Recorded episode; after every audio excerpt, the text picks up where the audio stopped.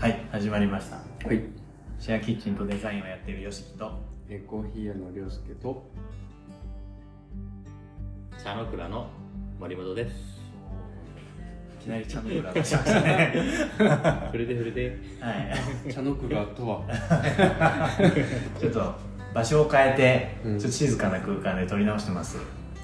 ということで今回は森本さんゲストの茶の倉についてお話を伺いたいと思うんですがアイスの手を止めてちょっとお話ししてもらっていいですか？あの、まあちょっと名前の由来からちょっとお話ししていいかな。あ俺聞い茶の倉。そう。あの、まあご存知の方も多いと思いますけど、僕お酒が好きなんですよ。うんうん。日本酒、んビール、うん。ワイン、うん。何でもやります。うん。まあ合う合わないあっても。うんお酒がすごい好きで。茶の倉っていう名前の元は、うんそのワインセラーから来てるんですよね。ほワインってさ、う。うん。ワイン飲みますよね。飲みます。そのヴィンテージだったり、うん産地だったうん。り、うんえっとブドウの品種だったり、はいはいはい。えっと醸造うん所ですかね、うん作ってるところっていうのをあと作柄うんうんを楽しむ飲み物じゃない？うん。うん。でもお茶っていうのはそういう文化がないんだよねうんうんうん。もう今年のお茶しか楽しまれないうん。なんかお茶屋さんはそのお茶に名前を付けて売って今年のお茶新茶になりましたみたいなうんうんうん。売り方をするんだけどあのじゃあ去年のお茶どこ行ってんだよみたいなうんうん。ところとかは、まあ、お茶屋さんによって違うんだけど、うん。まあうちに関しては葬式用のお茶になっちゃったりスーパーにお茶を回っちゃったりするんだけどうん。そのお茶っていうのがその年のものしか楽しまれない文化っていうのがある中でうん。まあさっき言ったお酒が好きなんですけどうん。その年々の作柄だったり誰が作ったとか畑の違いとか品種の違いっていうのが、まあ、日本酒日本茶にもあるわけで、うん。そういうのをちょっと楽しんでもらいたいなっていう思いが強いんですよなるほど。だからワインセラーワインの蔵ですねうん日本語に直すと。うん。っていうのを、まあ、お茶の蔵っていう意味合いを込めてそのお茶っていうのは、まあ、作柄もあれば品種もあれば作ってる生産者もあればその時に作った焙煎師の心だったりとかいろんなお茶がある。うん。っていうのが蔵にはたくさん眠ってるんです。うんうん。まあ僕が今本業でやっている桜園では冷蔵庫があるんだけどそこにはたくさんいろんなお茶がある。うん。でもそれを出す場所がないっていうのがあって、だとしたらなんか自分のブランドでそういうヴィンテージだったりとかその年々のものだったりとかっていうのを楽しんでもらうようななんかちょっと蔵元に行ったらちょっと店主がねちょっとマニアックなちょっと美味しい日本酒あるよとかうん。美味しいワインあるよみたいなちょっとほこりかぶったようなちょっとワインとか出してくれたらさテンション上がらない？ありますね。えな何ですかそれみたいなうん。っていうようなちょっとお茶もそういう風に楽しんでもらえたらいいなっていう思いでそういう名前をうん。嗜好品として、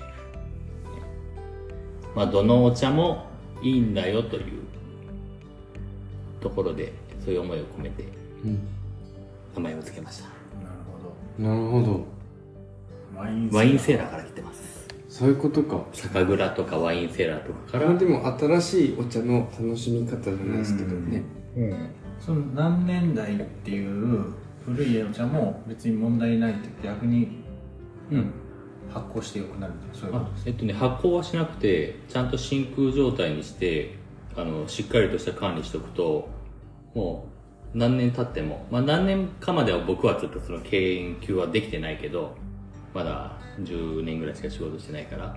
でも例えば10年前の真空しといてちゃんとマイナス4度とかで低温で保存しとったやつを封を開けると全然悪くなってないんだよね。へえそのまま飲めるんです飲め飲めちゃう飲めちゃう。へえ。で、まあ、言うたらそのね中国のプーアル茶とかさ、うん。ああいうウーロン茶とかガン茶とかはその何年ものっていうものでさうん千万ついてるお茶もあるわけ。え？うん。その熟成されればされるほど価値の上がるお茶もあったりするんだけどそれはその発酵茶であって基本的に日本が作ってる煎茶っていうのはその発酵だったりヴィンテージを楽しむ文化はない、まあ、最近はね東京とかいろんないろんな店があるからそういうお店でその去年のものですみたいな感じで出されて評価されることはあっても一般的な日本全国で見ると去年のお茶っていうのは全部お蔵入りお蔵入りになっちゃう。文化があるもったいない。なるほど。その作柄があるから、うんうん。例えば去年の方が美味しいなっていう時もあるわけです、でもそれはもう世に出せなくなっちゃう。お茶屋さんとして、それはなんで出せないんですか？ルール的なものがあるんですルール的というかお客さんがちょっとよく分かんなくなっちゃうよね。消費者がついてこれないというか例えばお茶を飲む人っていうのはそんな難しく考えずに飲んでるわけですよ。うんうんそんな、ね、品種があるなんてことも知らないじゃないですか、うんうん。焙煎してるってことも知らないし、うん。特上と上の違いも分からずにただやっぱりその日々毎日お茶を飲むっていう人たちがお茶を飲んでくれてるうん。わけでまあ確かに。その人たちに対してうん。そのヴィンテージだったりとか、うん。っていう風に言ったところでやっぱ伝わんないからだとしたらもう新茶の時はもうガラッと変えちゃって今年のお茶に変わりましたっていうその分かりやすいうん売り方を日本茶業界はずっとしてきてる。それ今も？今も。じゃあヴィンテージ茶みたいな感じで売ってる人とかはそんなにまだいない、まだいない。あのいるよ。もう徐々にそういう人たちは増えてきてるけど、はいはいはい某有名なね東京のお茶屋さんとかも、うん。その作あの作柄というかその何年度っていう新茶は新茶として出すけど、うん。普段売ってるものとかは何年産のみたいな感じで出すから。うん。でも全然いいじゃないですかね、ん。出し方なら。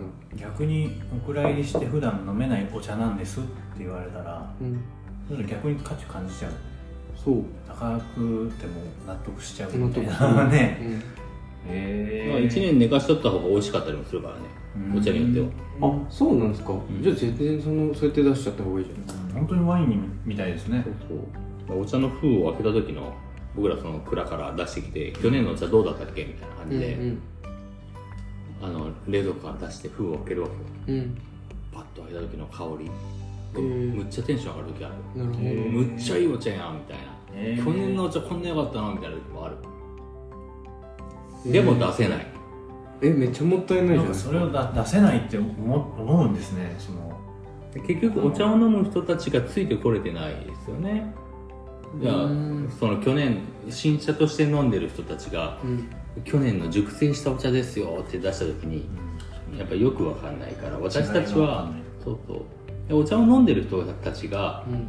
お茶に対してどう感じてるかっていうと、まあ、分かりやすく2つに分けると食料品としてうん。飲んでいる人とうん嗜好品として飲んでいる人って違うと思うんですよ、うんうん普段朝昼晩食前食後にうん。うん当たり前のようにお茶を飲むっていう食料品としてん。塩や味噌や醤油と同じように飲んでるうん人もいれば、うん。お酒と同じような感じでお茶を飲む人っていうのはうんもうこれ全然違ってて、うん。でも今割合で言ったら食料品としてお茶を飲んでる人たちの方が多い。うん。うんうんだからその嗜好品としてその産地だったり、うん。その粘土だったり品種だったりを楽しむうん。飲み方では飲んでない。うん。毎日朝おはようっていうのと同じぐらいの感覚でお茶を飲んでる人たちに対して、うん。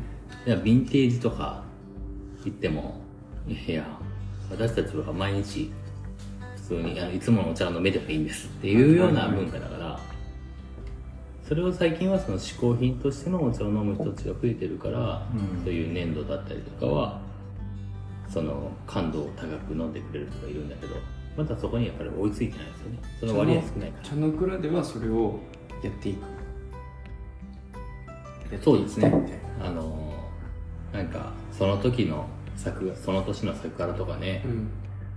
なんか自分がやっぱ作ってていろんなお茶を持ってて知ってる中でなんかお蔵入りになっていくお茶かわいそうでさ。えでもなんかコーヒー全く一緒なんですよね。だから食料品としてうん飲む人と、うん。まあ、その朝朝コーヒー飲んでみたいな。ちょっとあの眠たくなってきたからちょっとカフェイン入れてみたいな。のがもう明らかに多いしそれでコーヒー産業が成り立ってるのもあるし。だけどスペシャルティーコーヒーっていうのがこう出てきて、うんあの要はその農家さんしか飲んでなかったですね今まで、うんでそういうのをバリスタがこう出してきて結局それもどんだけやっていくか。要はあのうちらから言うとそのお客さんも教育していかないといけない。うん。そうすることで初めて飲む人が増えてそれが消費されることでその作ってる産地にお金が渡る。でそれのいいサイクルを作ろうっていうふうに、ん。せっかく美味しいの作れてるのにその産地の人に、ね、お金がいかなくなって作れなくなるのはもったいないし、うん。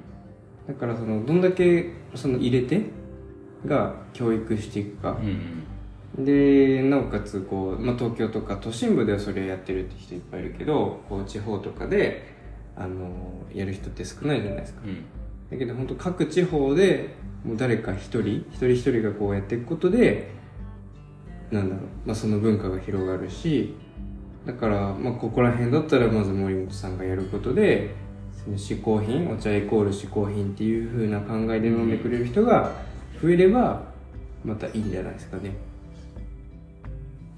本当にあのコーヒー業界の人はすごく柔軟で今の原君が言っててくれたように、やっぱ表現者なんですよ。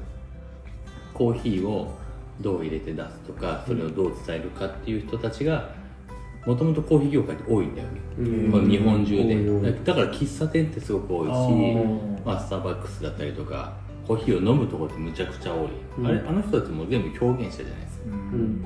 うん。日本茶って日本茶専門店って少ないよね。うん。表現者が少ないんですよ。なるほど。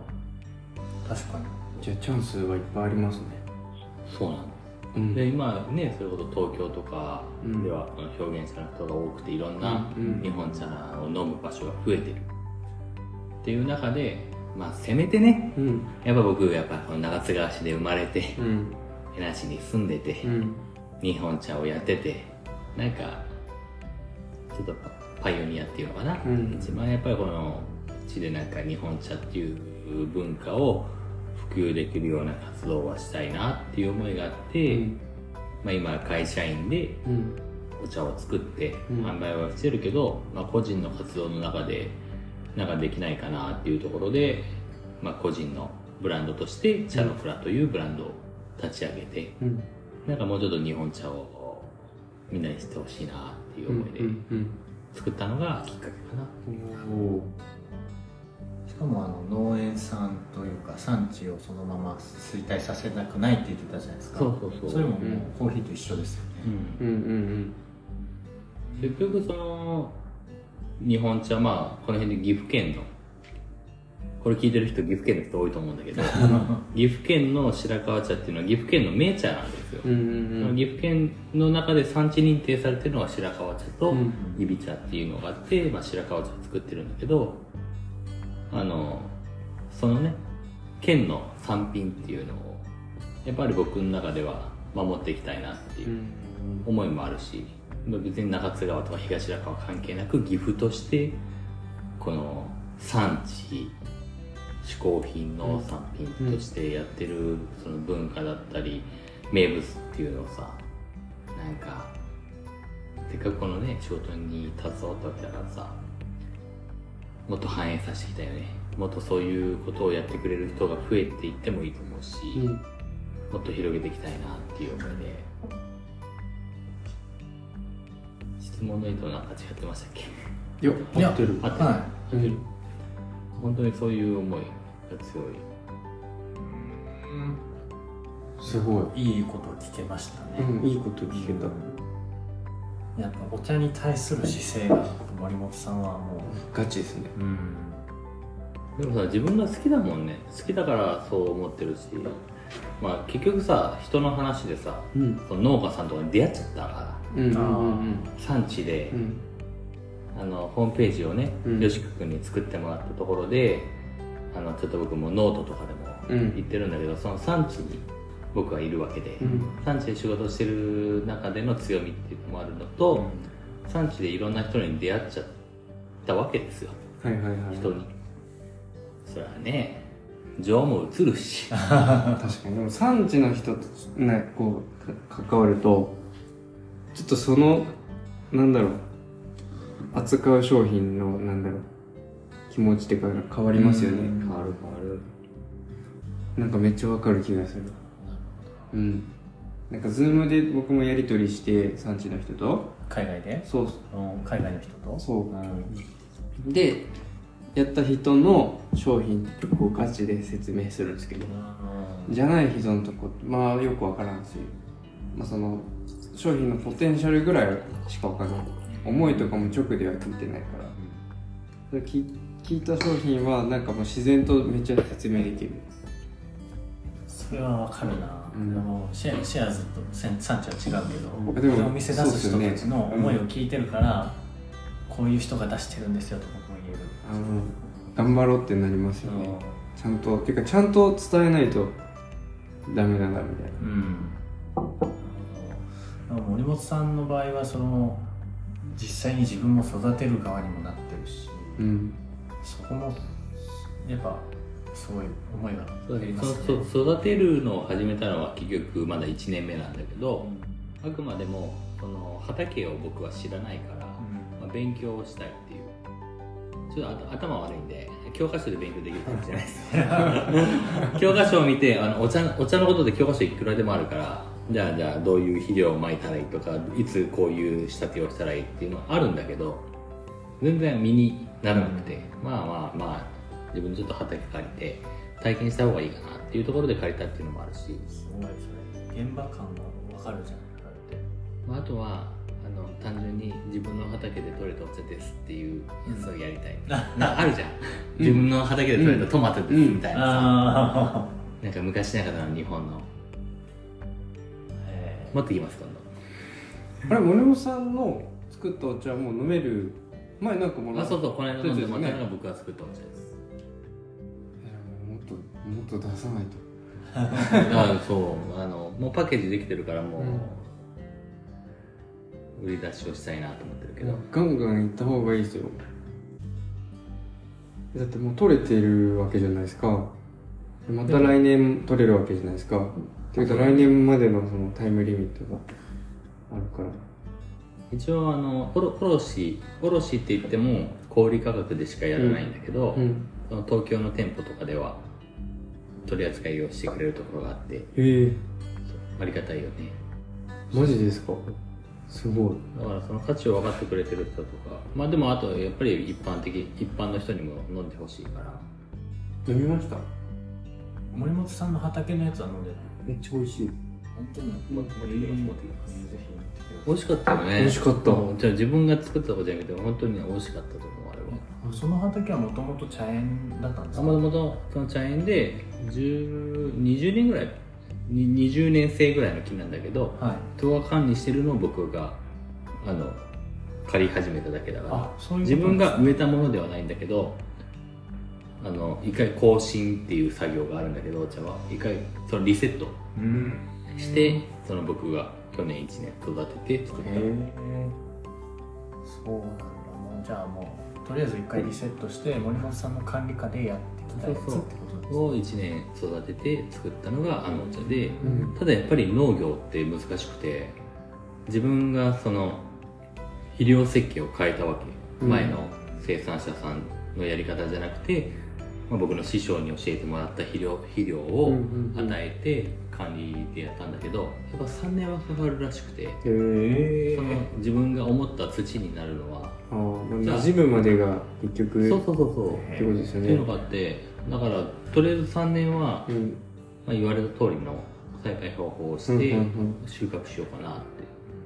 思ってます、でも僕の理想はあそこでちょっとイベントをやりたくてうん。なんかちょっと仲のいい人とかみんなで呼んで手摘みのお茶とかを摘んでちょっと手摘み茶をやったりとか、そういうのやりたいなおーいいっすね。めっちゃいい。身近にめちゃくちゃ身近になりますね。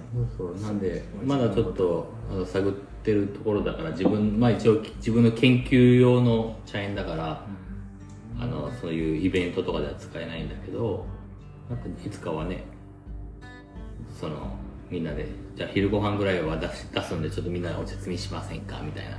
めっちゃいいっすよ。感じでお茶摘んで、うんまあちょっと作りたいお茶とかもあるからみんなでそういうお茶を作って、はいはいはい。紅茶だったり釜入り茶だったりとかを作ったりしてやれたらいいかなっていうのは。うーん。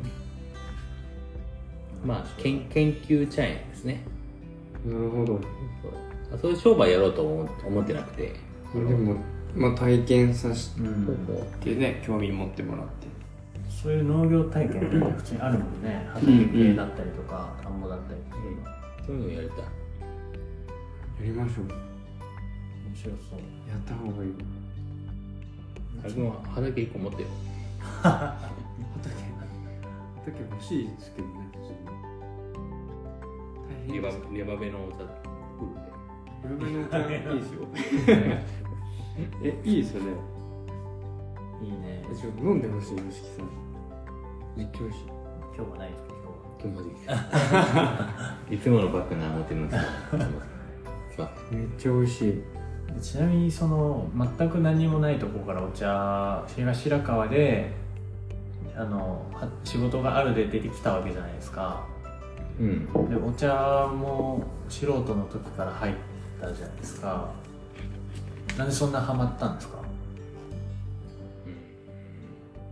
なんだろうな。本当最初の本当に3年4年はい一労働者でした、へあの茶工場でうん。師匠がいて、うん。僕は本当掃除と作業をして、うん。焙煎する時はその師匠が事務所にいるからうん。あのひこれ火入れ始めたんで見に来てもらっていいですか？みたいなうんうん。だから味なんか決めれなかったよ。で師匠がお茶を見てでじゃあこの温度でやっといてみたいな感じの、あ分かりました。みたいな感じででその設定の温度にしてうん。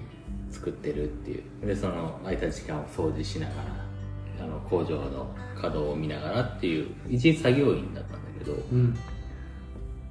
その3年やった時にお茶のあのホームページでも書いたんだけど違いが分かるようになってきてそこからなんかちょっと面白くなっていろんなお茶とかもそれ見てみたいなと思って日本全国全国じゃないんだけどいろんな茶産地に行っていろんな茶産地に行っていろんな人に出会ってなっていく中でまあ単純に面白いよねいろんな人に出てさいろんな作り手がいるわけよ。うんうん。どんなお茶じゃなくてもさ絶対面白いと思う。自分でコーヒーの作り手でさうんうんいろんなコーヒーのバリスタだったりとか、うんうん。お店行ったりとか産地行ってみたりしたらさ、うん。面白いじゃない？まあそうですね。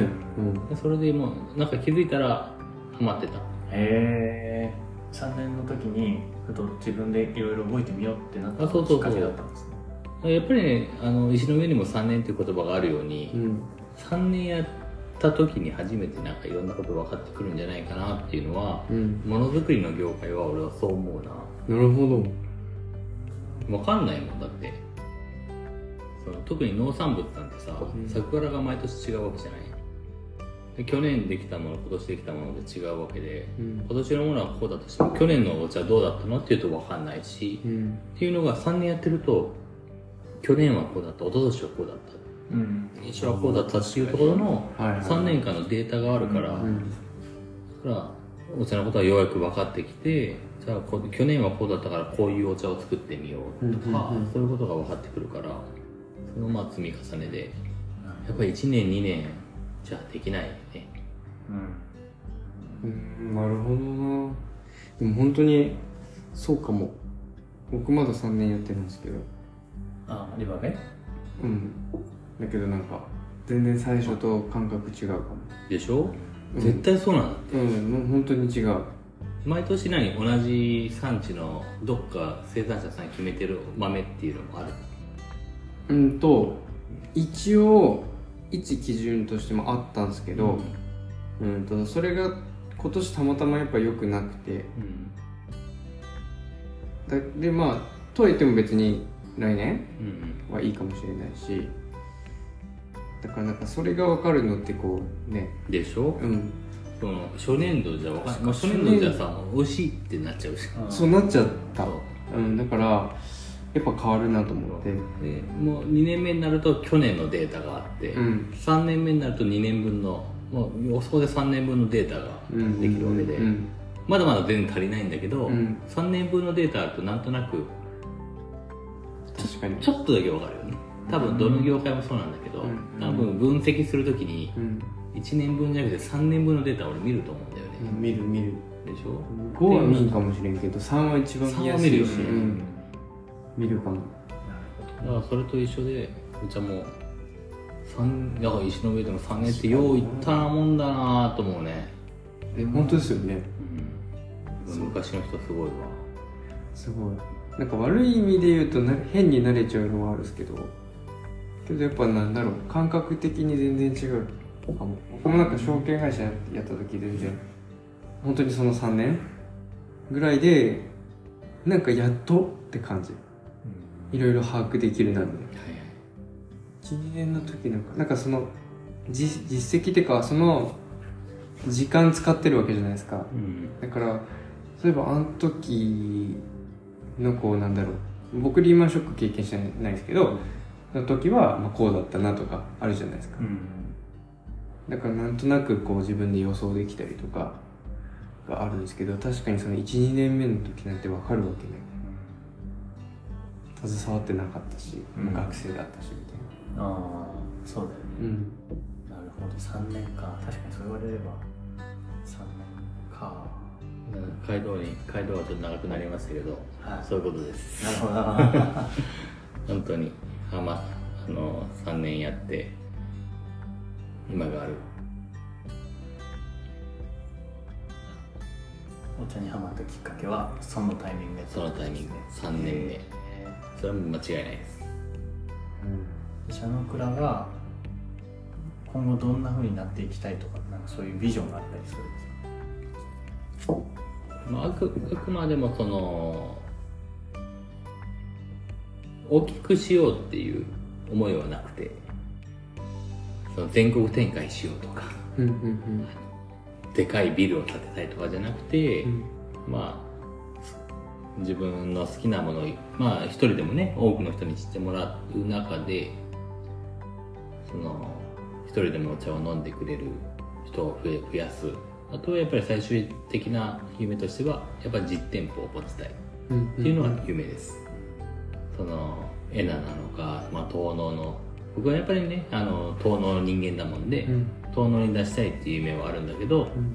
まあ、商業ベースになるかならない別か別として、うん。あの自分でこういうカウンターの日本茶専門店っていうのを出したい、うん。まあ、その足がかりとして今副業で自分のやっぱ生活があるからあるしその今お茶を作ってるっていう今の会社のこの環境はすごく恵まれてるからその環境からはちょっと離れたくもないし大事にしたいからその環境の環境下の中でそのお茶を出したりとかまあ多くのいろんな人にお茶を飲んでもらう中でそうだね。いつか実店舗を出せるような、ことはやっぱり夢見てますね。なるほど。うんうんどうなんだろう。その例えばエナでさ日本茶専門店を出したらうん。うまくいくんかな。やりようによりますよ。名古屋は東京ではもう成功例があるんだけど、うん。この辺ではどうなのかなっていうところが、うん。ただちょっと自分が自信がないんだけど、うん。やっぱり出したい。うん。ターゲットとかによるんじゃないですかそのさっき話聞いてたらちょっとお茶を日常的になんなんて言いましたっけ？日常的に飲んでほしい。ああのふ普段飲食物として。あえっ、とねそう食料品としてのお茶と嗜好品としてのお茶っていうのが、どっちかというと今の茶の蔵の話聞いてると嗜好品として飲んでる人たちで、のお茶を嗜好品として飲んでる人たちがちょっとターゲットに近くてかつなんかその蔵の話を聞いた時にさらにその年代物とかのお茶まで知ってみたいっていうより変態 っていうんですか、うんうんうんそういう、ういい意味の変態ですよ。うんの人たちがうん。一番マッチしてるんじゃないかなっていうふうに僕ちょっと話聞いてて思ったんですよ、いやでもそうはなりたくなくてはい。その結局なんかそうなるとお茶って高いものみたいうん。なところでとっつきにくくなっちゃうのは嫌で。あで僕はあのリバベ行く時にさうん。あのなんか普通のコーヒーないのとか、うんうん疲れないコーヒーないのってうん。聞くじゃないーですか、そういう聞き方をするんですか、そういう聞き方を原くんにうん原くんがいるから聞くんだけど、うん。他のスタッフさんにはそんなこと言わないから。あのそう。あの僕の中でその嗜好品としてのお茶とその普段使いのお茶っていうのは明確に分けてるからあうんうんうん。やっぱりその基本的には普段飲んでほしい、うん。普段飲んでほしいけど深掘りしたい人に対してはそういうお茶もありますよっていうのはちゃんとその蔵の中としてうん。どのお茶でも出せるっていうところはうん。まあそういう意味での蔵っていうのがあるんだけどあもうどの引き出しでも持っときたい。うん。だから私はじゃあご飯を食べる時にうん。さっぱりとしたお茶飲みたいんですとかお客さんが来た時に飲みたいんですとか気分転換の時のお茶が飲みたいですとかそういう時のためのコーヒーもとかハーブティーっていうのは多分そういうのは出せるともうあると思うんだけど、うんうんお茶もそういうのがあるあるんです。なるほど。でもなんかお茶っていうとお茶一色になってるからこの辺のお茶を知らない人っていうのはもうお茶うん。一択なんですよね。でもこの辺じゃないですか。うん。この辺のコーヒーも大体そんな感じなんでそうなんだうん。多分僕と同じ悩みですよね。あ本当悩みっていうか僕別に悩んでもないかななんかコーヒーって。いうとコーヒーみたいななんか多分これを東京とかでやったらまあクソつまらんと思うんですよ。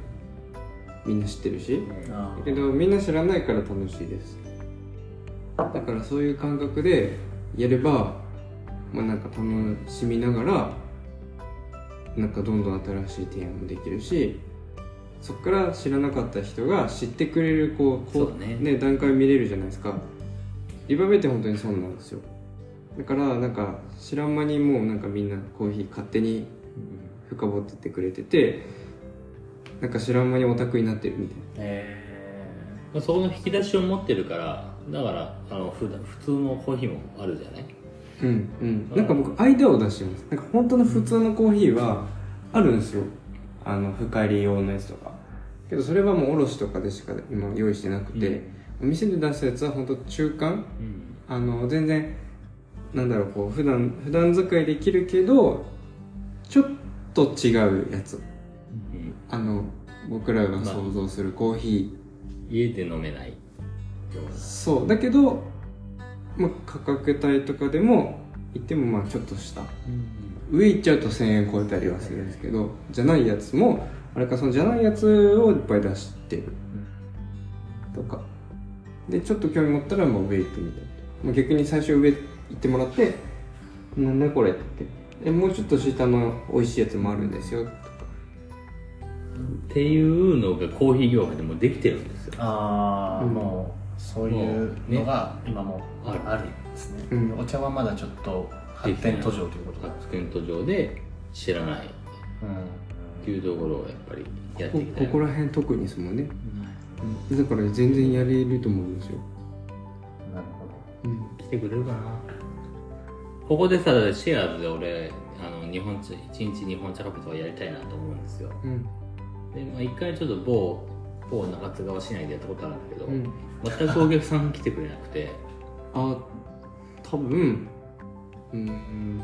結構コンセプトはっきりとしたんだけどなと思いながら。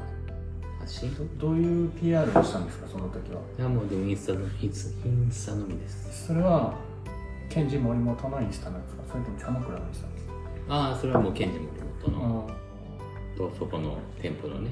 あその店舗の。えっと知っとるよね。うん知っとる。えうんで僕明確な違いはシェアーズやったら絶対違うと思へえ。う、うん、だってシェアーズ。興味あるね。シェアーズは なんていうのかな。発信の仕方がみんな要は貸すだけだったりとか、まあ、もちろんある程度はしますけど、うんすごいですもんだから本当さっき言ったように。おちゃんとこう出してくれる一緒に。と頑張ってくれる、うん。意識してるんで。うん、えーやろうか。幸せに。でも本当にでも全然違うと思う感触は。やりましょう。まあでも本当に来てくれる人だけでもいいからちょっと日本茶カフェやりたいなっていうのは思います、俺がもういっぱいいっぱいちゃんとお茶入れるんで。パイパイ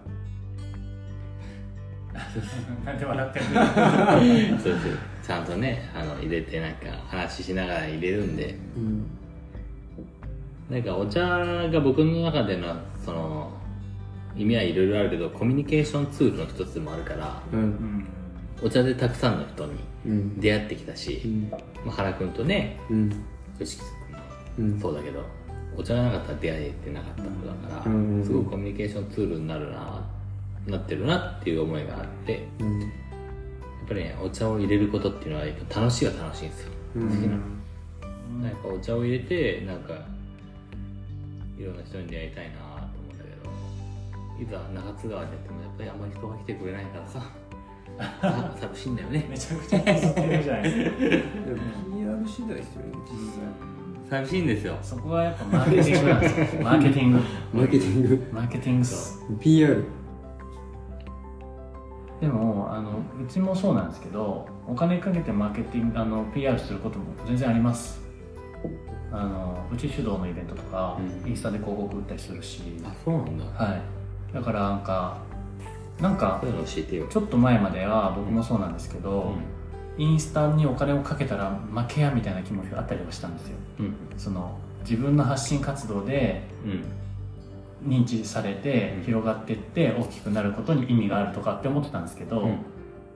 広告はお金をかけてやってなんか悪いこと悪いっていうかちょっと違うわって思ってたこともあったんですけど逆に言ったら知らんかった知っとったら行きたかったのにっていう人に届ける手段として広告ってすごい効果を発揮してくれてそこから興味を持った人が来てくれるのもそうだし、フォローしてくれるのもそうだしでちょっとブーストのそそのブーストのをさせる要素がやっぱ広告だったりとかしてだからもちろん僕は発信を手伝うしでお金をかけろって言ってるわけじゃないんですけど手段としてお金をかけずにやることが正義ではないとは思うんですよね。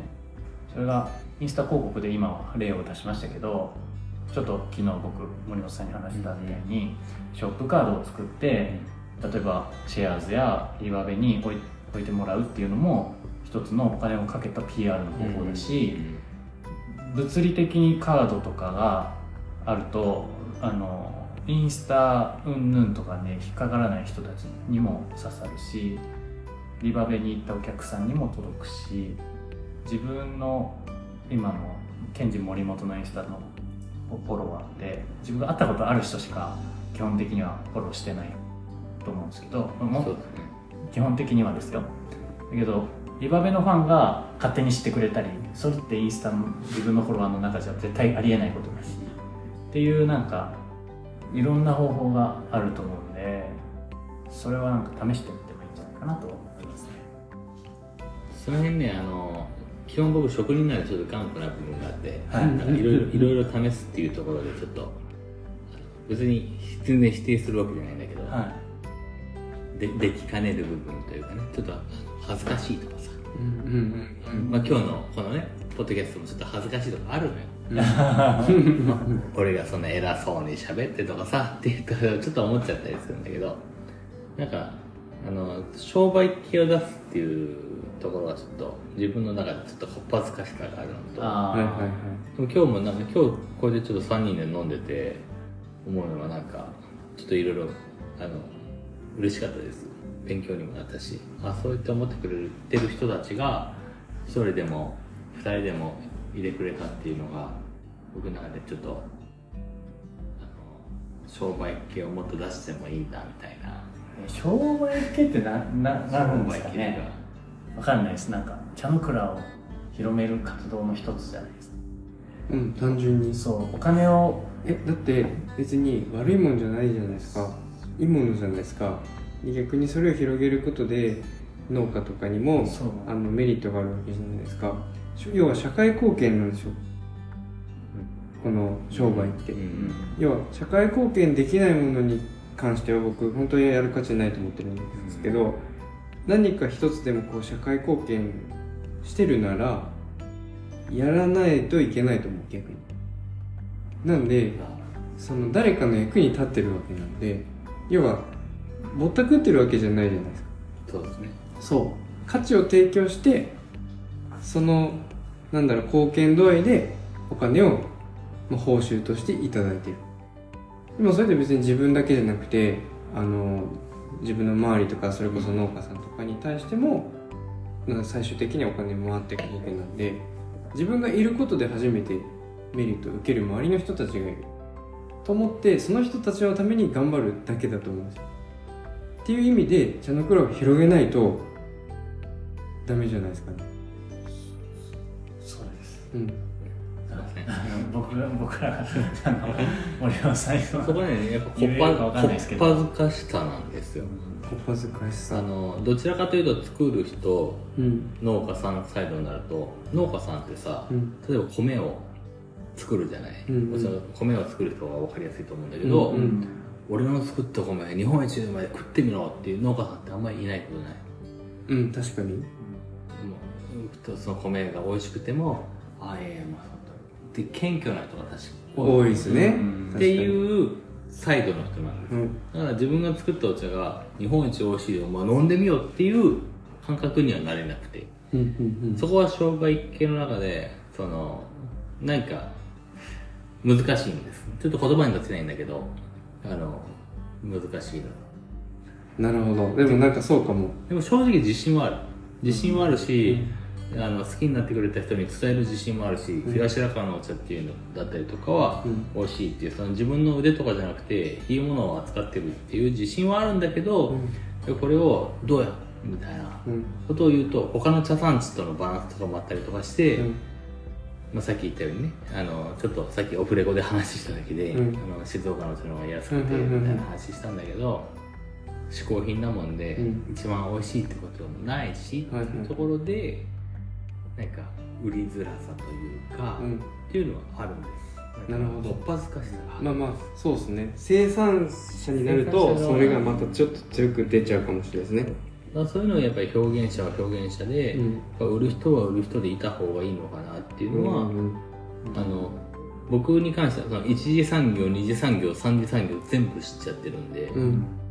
あの思っちゃう。なるほど。誰か売ってくれよとかうん。インスタとかでもなんか僕のインスタでは基本的にその商売系は出さない。